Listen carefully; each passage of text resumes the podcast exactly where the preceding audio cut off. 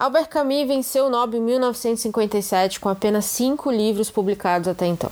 Francês de origem argelina, ele morreu com apenas 46 anos em um acidente de carro junto com seu editor. Em seu bolso estava um ticket de trem que ele decidiu não usar no dia. Segundo ele escreve em uma de suas obras mais conhecidas, uma forma cômoda de travar conhecimento com uma cidade é procurar saber como se trabalha, como se ama e como se morre. Hoje no Rede Poderosa de Intrigas falamos de A Peste.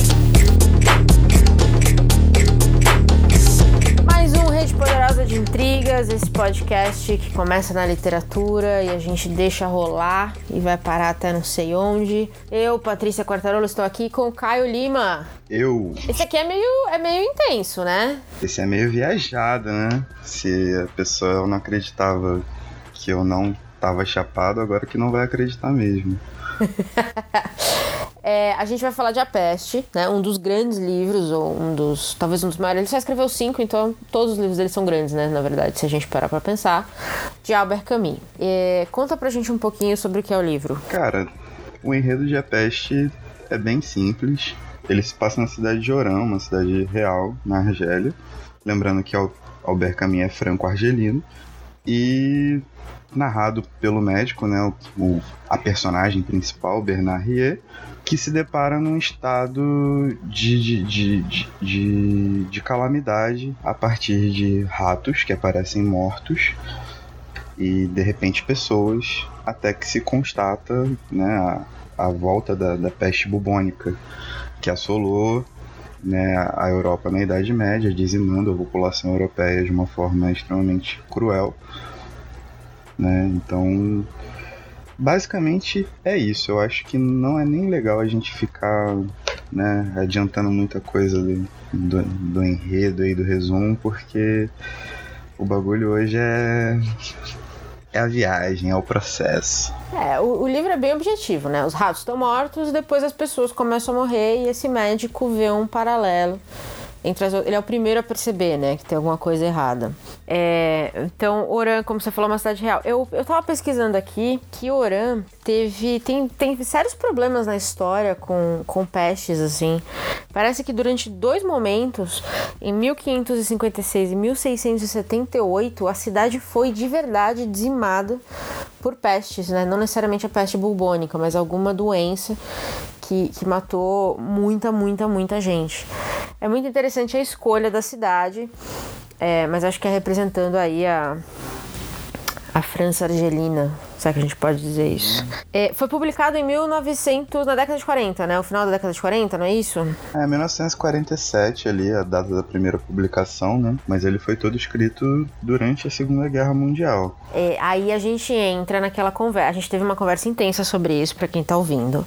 Porque a gente estava conversando sobre os livros pós-guerra, né? E tem essa ideia de que é, a peste é um livro pós-guerra e que toda essa história, toda a história, não deixa de ser uma alegoria pro nazismo, não é isso? Sim, é, depois de um tempo, assim, o, o Camus ele admite que é uma alegoria ao nazismo, à ocupação nazista, né, e, e como ela influiu no, no modo de viver é, francês à época, época né, ou franco-argelino. E também se estende, obviamente, a qualquer outro tipo de, de governo totalitário, né? Uma denúncia ao totalitarismo no geral, mas aplicada a um contexto específico que é o, a ocupação nazista da Europa, né? Há um tempo atrás, a gente fez o nosso podcast especial da Revolução dos Bichos, né? Quem não escutou, recomendo e digo humildemente que tá muito bom. Acho que Caio concorda. Mas é muito interessante quando a gente vê esse período, o, o período imediato pós-guerra, quantos livros surgiram, né, que falavam ou citavam a guerra de uma maneira indireta ou de uma maneira alegórica, né? É, é muito interessante de ver que os autores eles tentaram, não sei, talvez exorcizar esse trauma, mas eles não conseguiram falar exatamente daquilo, né? Eu acho, eu acho isso muito interessante que tem o, a Revolução dos Bichos é, é, é clássico também E a mesma pegada, né? Em nenhum momento, se você ler aquele livro como A Revolução dos Bichos, como um livro infantil, ele passa. A mesma coisa a peste, eu acho que ele tem níveis. Se você lê como um livro sobre uma cidade que ficou é, isolada, né? Porque a cidade entrou em quarentena, né? Então fecharam-se todas as portas, ninguém sai, ninguém entra. Então, se você lê como um caso de uma cidade que passou por isso, e aí, entre aspas, eu quero dizer muito claro que vacinem os seus filhos, é, fecha aspas. Mas se você ler dessa maneira, é uma história ok. Você vai ler uma história que faz sentido, ela é toda coesa nesse sentido, nesse nível. Mas aí tem um outro nível da história, né? E eu acho muito interessante como a literatura pós-guerra ela veio toda cheia de níveis e subníveis e interpretações. O que, que, você acha? É, cara, eu acho que a gente já pode até começar a viajar a partir daí. Vamos. Talvez a, a necessidade de criar tantas alegorias, né, ao se tratar da guerra em si, é, como um fim, né, um, um fenômeno um fenômeno que aproxima a humanidade da, da como é que vai falar da extinção, digamos assim, né, de um ela vem com uma não como uma forma de você uma forma de você tangenciar a questão da morte, né? E esse é um dos pontos da, mais ou menos da, da, da, da, filosofia proposta por Camus, o existencialismo e tal, que ele você sabe que você vai morrer mas ao, tempo, uhum. ao mesmo tempo você quer preservar a vida a todo custo. Saca? Eu acho que também isso reflete uhum. um pouco na hora de você escrever, sabe? É, talvez seja muito difícil, eu acredito que deve ser muito difícil, lembrando que o Brasil é um país altamente pacífico, assim, a gente não é muito dado a guerras. Eu acredito que para quem estivesse no centro da, da discussão da discussão dos acontecimentos, você, hum. você retratar, por exemplo, é, de forma ficcional, né, querendo um romance sobre a guerra em si, cara, isso deve ser uma parada muito difícil de fazer, sabe? De você encarar de verdade. Normalmente, né, essas alegorias são construídas como uma forma de você se afastar um pouco desse, desse fatalismo da morte, né? Dessa morte antinatural, principalmente, né? Que seria a peste ou a guerra. São fenômenos que eclodem, dizimam populações inteiras, mas que eles forçam essa essa questão né, de, de, de, da extinção, assim, é uma parada muito sorrateira, repentina, acontece acaba com tudo e já era. Não é a morte natural, assim, não é um ciclo da natureza, digamos assim. E ambos podem ser evitados. Ah, com certeza. É, faria muito sentido, por isso, ele ter um, um médico narrando, né? Porque a gente consegue. O médico chega uma hora é, pelo menos foi a sensação que eu tive lendo, né? Que o médico, eventualmente, ele tem muita. Ele, ele vê muitas cenas horríveis, porque a peste realmente é, é terrível, né? O, o que ela causa no corpo e nas pessoas é horrível. E ele, primeiro, ele não é contaminado em nenhum momento, mas eu acho que a dado momento ele também fica um pouco insensível à dor, porque é tanta dor e é tanta gente morta e é tanta tristeza. E eu acho que é mais ou menos o que acontece quando. É o mesmo princípio, né? Quando você passa pela guerra. Se você lê, eu passei uma época da minha vida só lendo livros de guerra. Chega uma hora que você precisa parar, porque você começa a esquecer que aquilo aconteceu de verdade, sabe? É você. Acho que é talvez um. Eu não entendo muito de psicologia, mas talvez seja um processo natural nosso de começar a se separar um pouco daquela dor. Talvez pra, pra, por sobrevivência mesmo. E um dos aspectos que eu acho bastante interessantes aqui, né, em, na construção da peste, é que ele toma o médico como um personagem e esse personagem tá te dando um parecer em tempo real, né? Então ele, esse romance dele, ele funciona mais, ele é um romance, obviamente, mas ele tem aquela questão de presença é, contemporânea mesmo quando você está exercendo a leitura mais de meio século depois. Então ele tem muito esse ar de crônica também, né? A escrita dele ele desenvolve de uma forma que é como se a gente estivesse lendo os pareceres do jornal, assim, todo santo dia acompanhando o desenvolvimento daquela peste, né? Tipo, através da visão do do, do, do, que é o médico, a personagem principal. Eu acho isso, assim, muito uma, uma forma de, de, de, elaborar, de, de mostrar, né, de até de chocar quem lê, muito audaciosa, assim, muito audaciosa. E, e, e, o mais importante, né? Apesar de ser um livro com cunho altamente filosófico, ele não é um livro complicado de ser lido. Não, não é ele mesmo. é bem tranquilo, na real. Sim. Então acaba que esse, esse ar de crônica, esse ar de, de contemporaneidade, de acompanhamento em tempo real do, das coisas acontecendo, ele, ele facilita essa, essa imersão dentro do, do, de todo o contexto do livro. Né? Ou de todos os contextos do livro. Né? Tem a questão das camadas. É, então, e eu acho que isso que você falou da, do cotidiano faz muito sentido, principalmente quando a gente vê que muita gente diz, né, que a história se repete de tempos em tempos. E ele tem uma frase muito boa no livro, eu vou parafrasear aqui, que é: o bacilo da peste nunca morre, ele tá sempre aqui esperando o momento de aparecer, né, esperando as circunstâncias adequadas. E de novo, isso vale tanto para uma peste real, e a gente está vendo isso hoje com, com doenças que a gente, que até o terceiro mundo já tinha erradicado e estão voltando, quanto quando a gente olha na segunda camada e com guerras que a gente está vendo ou já viu recentemente pelo mundo. Então, definitivamente, esses bacilos estão vivos. É, então, de novo, mesmo quando ele, a gente olha para a realidade, a história que ele criou, ela faz muito sentido em todas as camadas. E é meio assustador, assim. É, de fato, porque a, ao passo que ele assume esse ar mais mais de crônica, digamos assim, é, o romance todo ele tem muito essa questão do estudo acerca dos limites do, da formação de uma peste ou de um fenômeno, né, como foi o fenômeno nazista.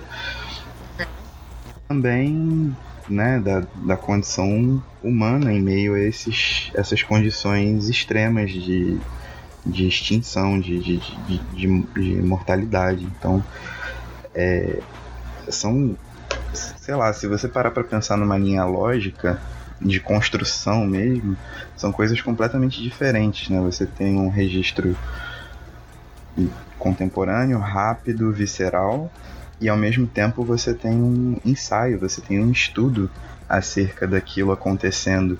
Isso é muito, tipo, são dentro de uma consciência comum de construção, de narrativa, isso está em dois planos diferentes, né?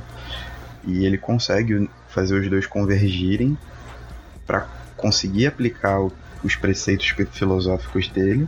Isso não complica a gente de maneira alguma. Na verdade, isso ajuda ajuda muito para que você forme os contextos. Eu acho isso um ponto muito, muito, muito, muito maneiro, muito surpreendente, assim, tipo, como contato com literatura, mas uma literatura mais filosófica, digamos assim. Eu concordo, e eu confesso que esse foi o primeiro livro do, do Camus que eu li, né? A gente até conversou um pouco quando a gente definiu os livros do ano que eu comentei com você, né? Eu vou pôr esse na lista porque eu acho que tá na hora.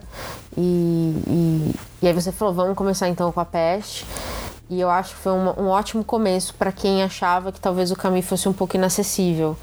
Porque minha surpresa foi que não é. é justamente ele, ele consegue construir e passar a mensagem de uma maneira muito clara, objetiva e direta. E, e, por exemplo, eu li, lendo esse livro, eu pensei muito no ensaio sobre a cegueira do Saramago porque eram duas, são duas situações em que as pessoas se veem frente ao absurdo. Né? Se bem que, de novo, né? Hoje uma peste surgir, a gente não, tá, não é mais tão absurdo assim, mas duas situações completamente diferentes, vai, fora do normal do que, aquele, do que aquelas pessoas estavam acostumadas. E enquanto o Saramago vai para um lado extremamente pessimista, né, quando ele narra a reação das pessoas ao acontecido, o Camus, na verdade, ele tem momentos ali de certo otimismo, né? De pessoas que. O jornalista, por exemplo, que queria fugir da cidade e tentou achar todo um jeito clandestino de fugir, depois decidiu ficar e ajudar as pessoas. É, ele tem um certo tom de otimismo. Você achou isso também ou você interpreta de outra maneira? Então, eu acho que é bem pertinente o que você está colocando como ponto, porque tem-se como princípio que a filosofia existencialista ela é pessimista como um todo, né? Principalmente se você tirar a figura de Sartre, ou se você pegar as peças filosóficas do Albert Camus. E aí, quando ele constrói um enredo como A Peste e coloca essas questões, e ele fatalmente faz com que uma, uma peste, um, um, um mal que assola e dizima toda uma população, una os homens em suas diferenças por aquilo que é mais por aquelas circunstâncias, sentimentos e posturas morais e, e éticas mais intrínsecas à sobrevivência do homem, né? à perpetuação da vida. E essa vida naturalmente vem munida de harmonia, de união, de amor e etc. Então ele pega um quadro extremamente desolador, como é uhum. o, o quadro da peste, e coloca peças diferentes acho que vale ressaltar também que cada personagem que vai aparecendo é meio que a alegoria de uma instituição, digamos assim. Então você tem o jornalista, você tem o clérigo, você tem o médico, Sim. você vai manipulando as coisas assim. E essas personagens se unem em prol né, de, de, de, de algo maior. Né? E esse algo maior é justamente a perpetuação da vida humana mesmo sabendo que ela é finita. Né? Não por uma peste, não por um uhum. mal súbito. Sabe? Todo mundo tem o direito de viver e, e a sua maneira e morrer de velhice, sei lá, de alguma coisa mais natural. Então ele, ele aplica assim uma visão otimista das coisas. É, o que, que, eu só tinha lido as peças filosóficas dele, né, O Homem Revoltado e O Mito de Sísifo, o que me pegou um pouco de surpresa pela constituição do romance até a metade dele, basicamente. Sim, é, sim, você não espera esse, esse meio que esse twist aí. É, a, minha, a minha questão do livro, na verdade, ah, o Clérigo também é um personagem interessante, apesar de, de eu nem ter prestado tanta atenção nele, eu, eu tava prestando muita atenção no jornalista. Porque é muito, assim, quando você vê a primeira camada, você vê que é uma pessoa desesperada para sair dali, faz todo sentido, afinal a cidade né, está é, tá fechada. E aí você vê a segunda camada, que é basicamente a, a, censura né, ao jornalismo, de um jornalista que não pode fazer nada absolutamente, nem mesmo escrever nesse caso. Do Claro, o que, que você achou do personagem e das atitudes dele? Você tem algum ponto específico que você acha que vale a pena ressaltar? Mal ou bem, toda moral ocidental é fundada com base religiosa, né?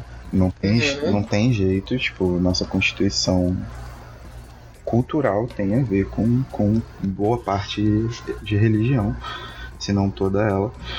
E o clérigo, por vários momentos, ele afirma que a peste pode ser é, um flagelo de Deus.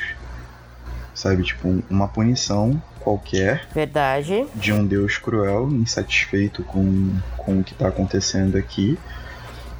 E que falou: não, vamos dar um basta nisso. Tipo, vamos dar uma lição na humanidade. E mandou a peste. Você tem que aceitar aquilo como se fosse algo natural. Saca? Existe essa visão então é, ela é uma visão bastante opaca e bastante diferente do que, do que o livro defende por si só e do que é, é exibido como algo religioso pelo próprio Camus, apesar dele ser né, existencialista, ateu, etc, etc, etc. Mas eu acho que tem muito desse contraponto também, né? De você ter uma fé tão cega em alguma coisa que você é incapaz de reconhecer que o seu bem maior está sendo extirpado e não lutar por ele. Eu acho que isso é uma parada que o clérigo chama muita atenção, assim, assim, chama muita atenção. Ele é um personagem secundário, ele tá no entorno, tá tangenciando as coisas ali, mas foi o que me chamou mais atenção, na real. É interessante, porque quando a gente, é, a gente discutiu é, a Revolução dos Bichos, tem também o corvo, né, que simboliza a igreja. E, no, e quando a gente fala da Rússia, o que, que eles fizeram foi tirar a igreja da jogada. né? Então, o Estado, o centro da vida das pessoas seria o Estado, não mais Deus. E eu acho interessante que os dois tenham colocado no livro uma personagem que representasse a igreja de maneiras muito diferentes. É, no totalitarismo do Camus, é, a igreja, na verdade, ela é extremamente negativa, ela é uma força negativa, né? Porque o, o clérigo tentava ajudar, mas realmente ele tinha essa visão de que, bom, a gente não pode fazer muita coisa porque é o que Deus quer. Tipo assim, a gente vai ajudar quem sobrevive. É como se fosse uma lei de, de, de uma lei darwiniana, né? Os fortes sobrevivem e a gente abraça os fortes. Interessante um padre. Você usa a lei darwiniana é. um padre, mas ok, eu entendi. quem sobreviveu, sobreviveu, quem não sobreviveu, tchau. Exatamente, foram os escolhidos por, por Deus para sobreviverem. Então eles vão ter toda a nossa atenção. Quem morreu, morreu, tchau, já era. Acho que é uma, é uma leitura é uma leitura boa e faz muito sentido mesmo. Eu, eu gosto também. E faz sentido também. É uma coisa que faz sentido também em todos os níveis, né? Eu, eu fico pensando, quando a gente descobre esses níveis dos livros, eu fico sempre pensando se todos os personagens penetram as camadas, sabe? É, porque às vezes eu vejo que alguns personagens são bem superficiais, então eles ficam ali na primeira camada e quando você passa para as outras não faz muito sentido. Mas eu acho que o padre e a religião em si, elas são, são bem representativos tanto de um momento de crise da peste quanto de do que a igreja fez durante a guerra, que foi nada. Sejamos sinceros, não é mesmo? Eu acho muito interessante esse ponto que você colocou, porque quando a gente trata de elaborar um romance, a gente tem que ter em mente também que, por mais, sei lá, estudo que o, o romancista tenha e, e sei lá, condição intelectual para escrever, obviamente ele não domina todas as áreas da vida, né? Alguma coisa ele vai tangenciar. E num romance tão, né, tão cheio de, de, de questões a serem tratadas como é o, a peste e tal, eu acho que o Camus ele, ele dá uma vida muito legal para cada personagem que se utiliza, sabe? Tem bons níveis de profundidade que que você pode explorar, você pode pesquisar, você pode fundamentar N teses e discussões acerca deles. Isso é muito difícil de acontecer em vários e vários e vários níveis. Assim. Muitos poucos são os caras capazes de, de, de elaborar uma obra em que todas as personagens têm múltiplas camadas assim a serem exploradas, né, contextos históricos, sociais, políticos, etc. Então, isso é um ponto bastante positivo da obra, inclusive. Tem algum outro personagem que você acha que vale a pena destacar? Acho que é mais uma passagem do que a personagem por si só, né, que é a do menininho. Puta, cara, eu, a minha próxima pergunta é se de alguma parte do livro que te marcou. Ele é a base de, de toda contestação filosófica por trás da, da peste da guerra, né? Tipo, e os inocentes? Sabe qual é? Exato, que Deus é esse? Que morre, quem morre e não tá envolvido na parada, sabe qual é? O que, que tá acontecendo? Tipo, que justiça de mundo é essa? Que visão de mundo é essa? Exatamente. Aliás, a, essa cena, lendo o livro, o livro ele, ele, é bem, ele é bem, eu não quero dizer gráfico, mas ele descreve algumas coisas muito bem. Mas essa cena específica, para mim, é a cena mais bem descrita, assim, é a cena que você consegue ver, você consegue como se fosse um filme ler e você consegue sentir o horror da coisa. Eu achei muito, muito impressionante. Essa, essa contestação do, do, do menininho, ela é uma parada que não tem volta, né? Exatamente. É ali que marca. Ali tem um ponto final em alguma coisa. Você não tem um. Você não tá preparado para receber aquela imagem e você não tá, não tá preparado nem para responder o porquê daquela imagem e para responder como você agiria racionalmente a partir daquela imagem, dentro de qualquer filosofia que você siga. Sacou? Você só sente a injustiça daquele moleque completamente Sim. entregue sabe qual é?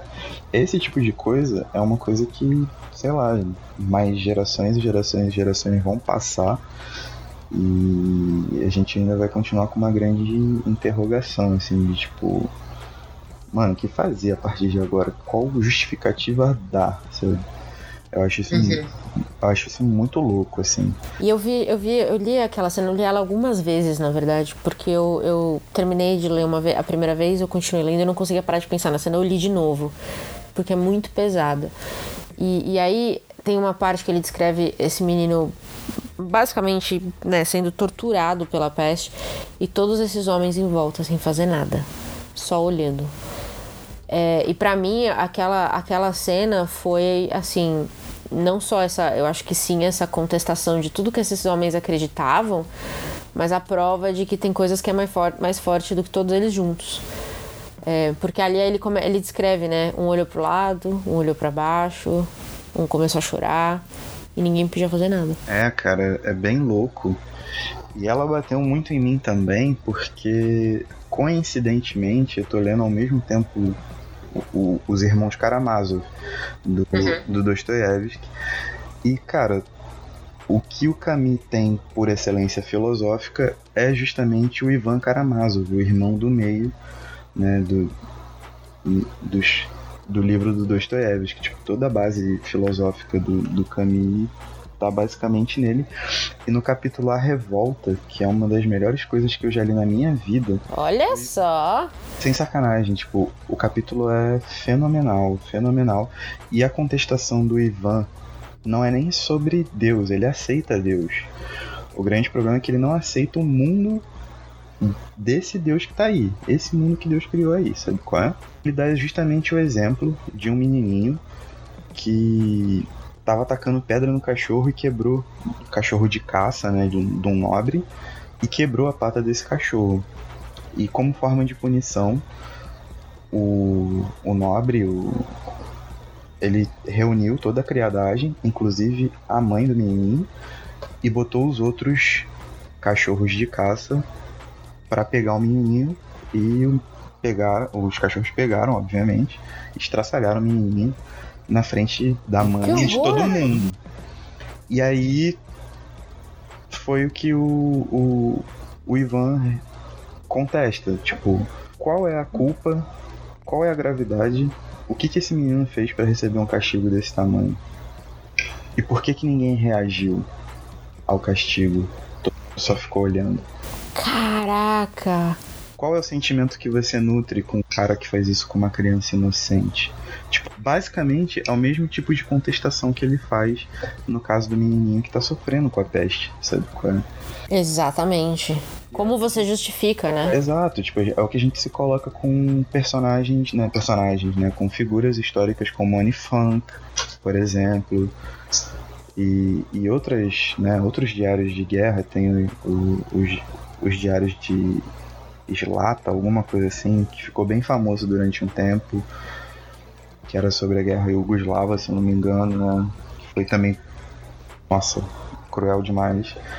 É, enfim, essa, essa questão de, de, da punição ao inocente, da, de você não permitir a, a, a chance de enxergar a pureza como algo sublime, né, e principalmente na figura de uma criança, é, isso pô, choca muito. É uma imagem que choca foi. demais, assim. É uma parada bem bizarra. E a, e a cena em si foi muito bem construída, né?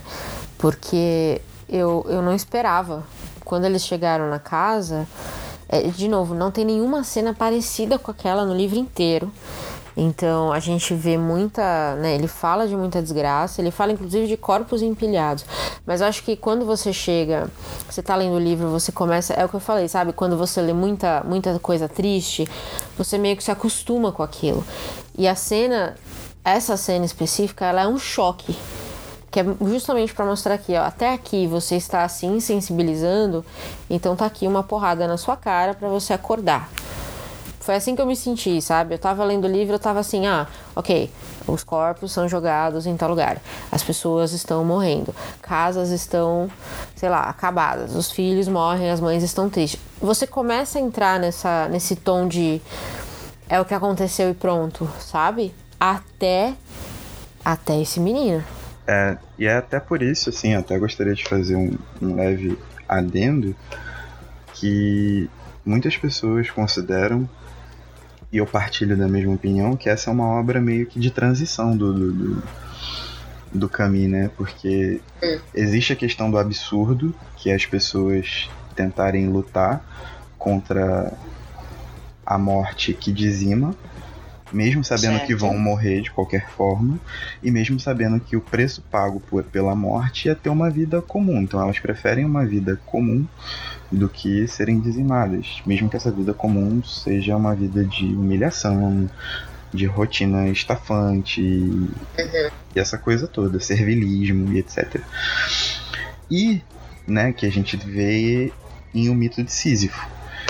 E, num outro momento, pós a peste, você tem o homem revoltado, que é o homem que se revolta contra essa condição de uma vida, né, onde você está correndo atrás do próprio rabo, sabendo que seu fim é o mesmo, não importa o que aconteça. Então, tipo, essa cena e esse contexto, principalmente no livro, ele encaixa muito a, a como se fosse um um grande. como se fosse um Moisés passando no Mar Vermelho, né? De um lado tá o mito de Sísifo, do outro o Homem Revoltado, e o Apeste tá meio que criando a ponte entre os dois. Eu acho isso fantástico também, porque eu não sei se isso foi pensado, né? Não sei que a gente faça alguma coisa, alguma intervenção com o espírito de Camille, a gente não vai saber. Mas se isso, se isso foi de caso pensado, tipo, isso foi uma atacada de gênio, assim, tipo, o cara esculachou o Coreto e ainda escreveu um romance fazendo isso, que é mais difícil ainda, mano. Muito bom mesmo. Acho que é, eu falei e vou continuar falando para quem tem medo de ler a peste. Inclusive, quando eu postei a foto do livro no, no, Instagram, uma pessoa comentou assim: Nossa, eu tinha a impressão de que esse livro era muito maior, porque ele é um livro curtinho. Mas você pode discutir tanta coisa dele, né? E os textos podem ser longos, podem ser curtos, podem se aprofundar. E eu acho que é interessante a impressão que a gente tem de que é um livro é, enorme. Na verdade, ele é um grande livro, mas não no sentido de quantidade de páginas. É, porque ele, na verdade, é um livro curto, né? É, é uma leitura relativamente rápida até. É, até esse sentido da crônica que eu falei anteriormente também se dá pela velocidade narrativa, né, cara? É uma linguagem extremamente simples, não tem nada de, de rebuscado ou acadêmico. Na real, é um livro muito tranquilo de ler. E. E você. E ele consegue empregar nisso, nessa linguagem muito simples, essas contestações filosóficas todas, numa história que é relativamente curta, tem o que? 200 páginas do livro? Por aí, é. Bem diagramado e tal, então, né? Inclusive, eu recomendo a eu recomendo a nova edição da Record. Eles estão reeditando, né, toda a obra de Camus e vale muito a pena. A obra é o, as edições são muito bem feitas, muito tranquilas de ler, muito confortáveis de ler. E, e, é você ler e se deixar, se deixar impactar. Bom, resumindo, acho que ambos indicamos o livro, né? Totalmente, totalmente. Não só o livro, mas o. O autor. O autor como um todo. E o que o inspirou, né? No caso, os irmãos Karamazov e o Homem do Subsolo, que tem uma ligação bastante íntima com qualquer movimento filosófico do século XX que conteste a existência no geral. E o que veio depois, né? Caso de José Saramago, por exemplo, que bebe da fonte de Camus fatalmente, assim. Não que, tipo assim, ele copia Camus, não é isso, mas eu digo que é uma inspiração pro cara, não tem jeito. Ele, ele bebe da fonte, mas aí ele usa do pessimismo dele insano pra cagar e fala assim: ó, o mundo tá uma merda e foram vocês. Eu gosto disso. Pessoalmente, eu acredito muito nisso também.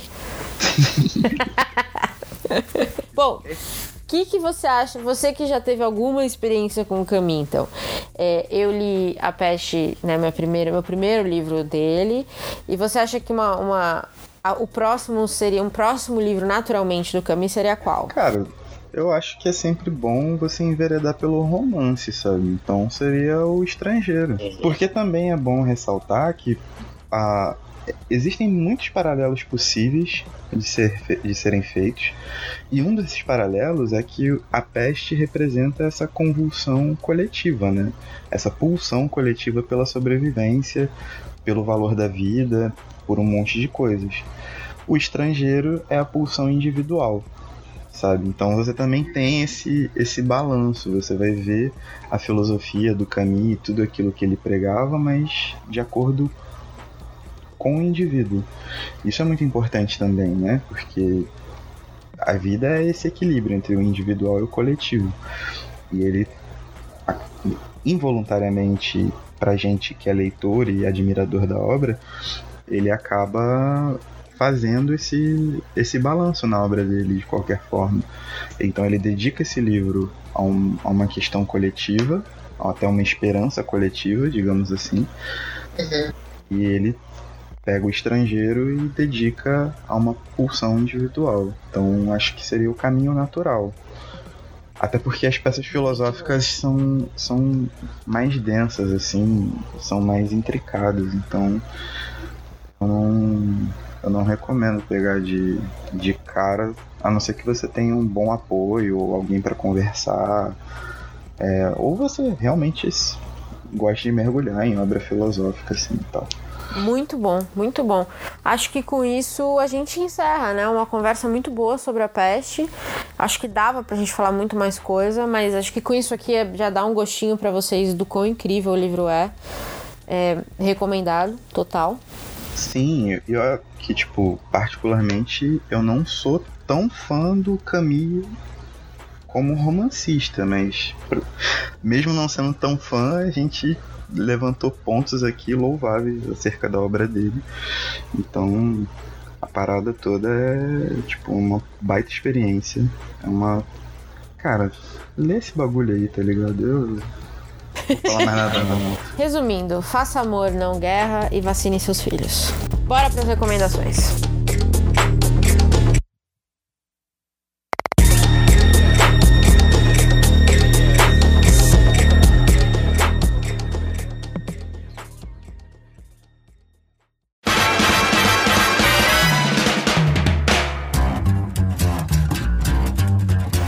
Fechar esse podcast, Caio, vamos para as recomendações finais. Conta pra gente o que, que você tem de bom aí pra, pra indicar.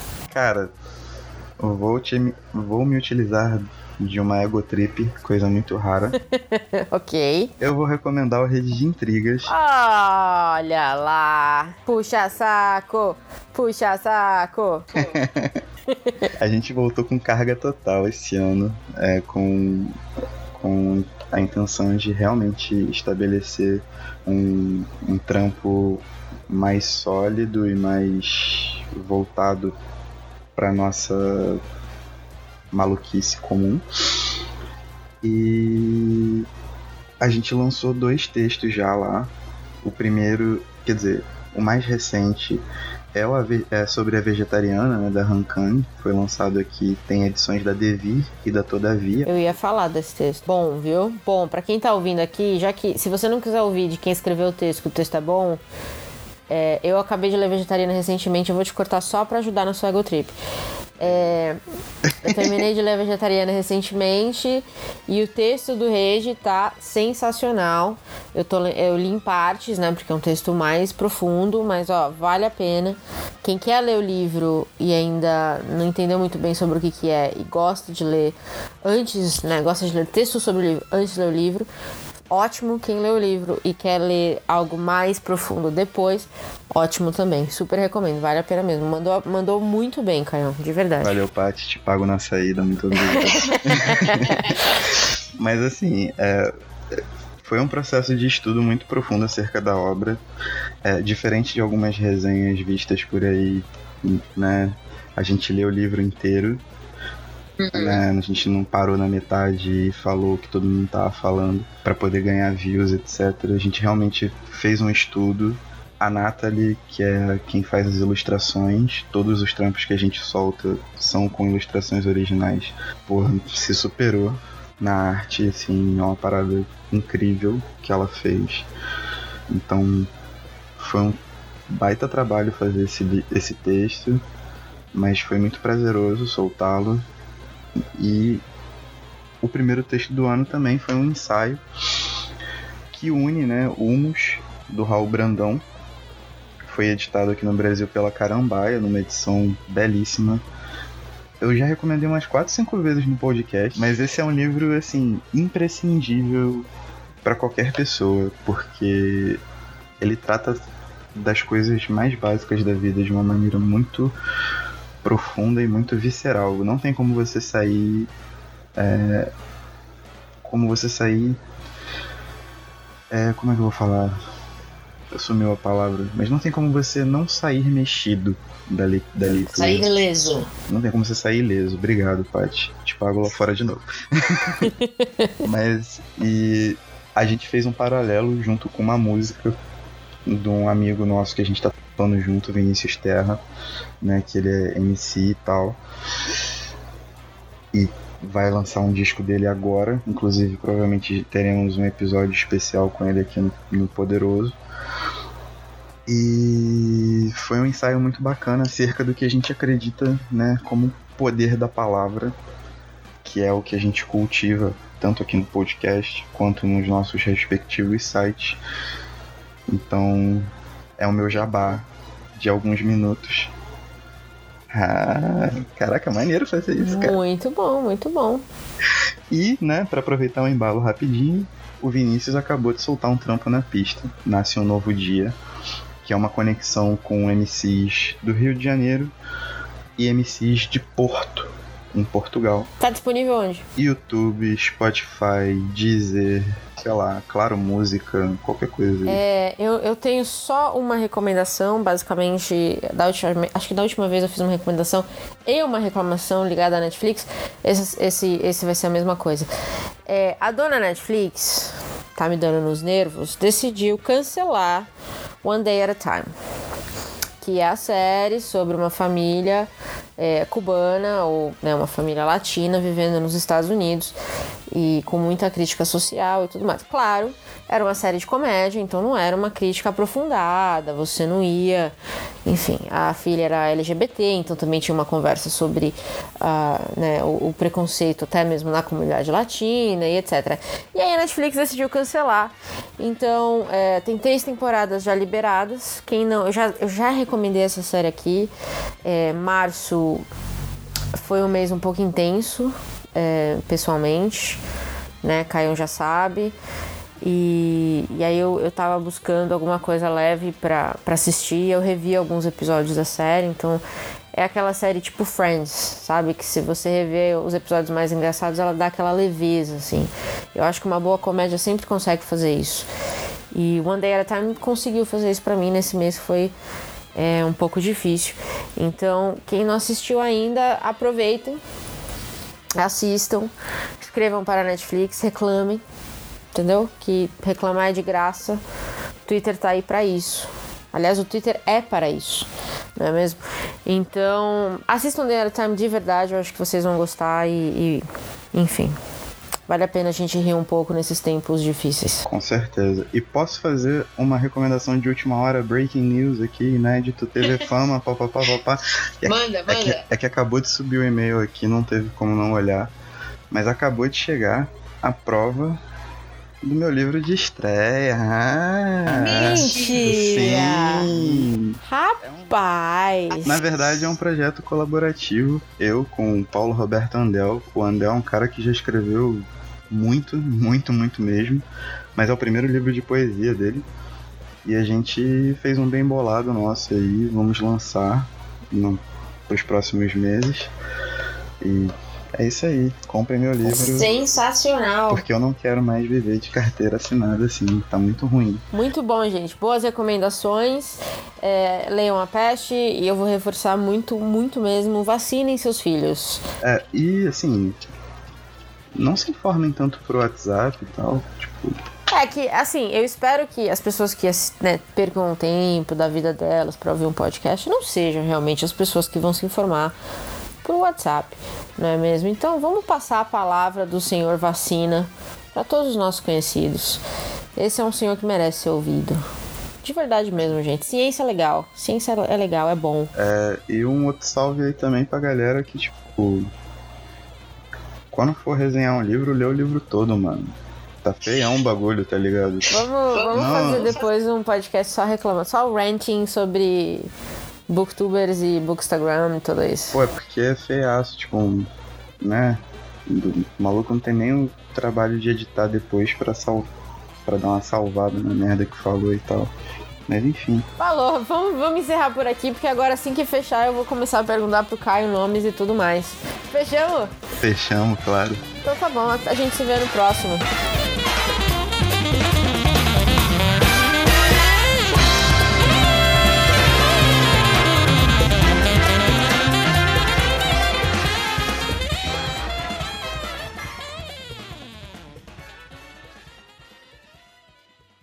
Este podcast foi editado por Gustavo Angeléia.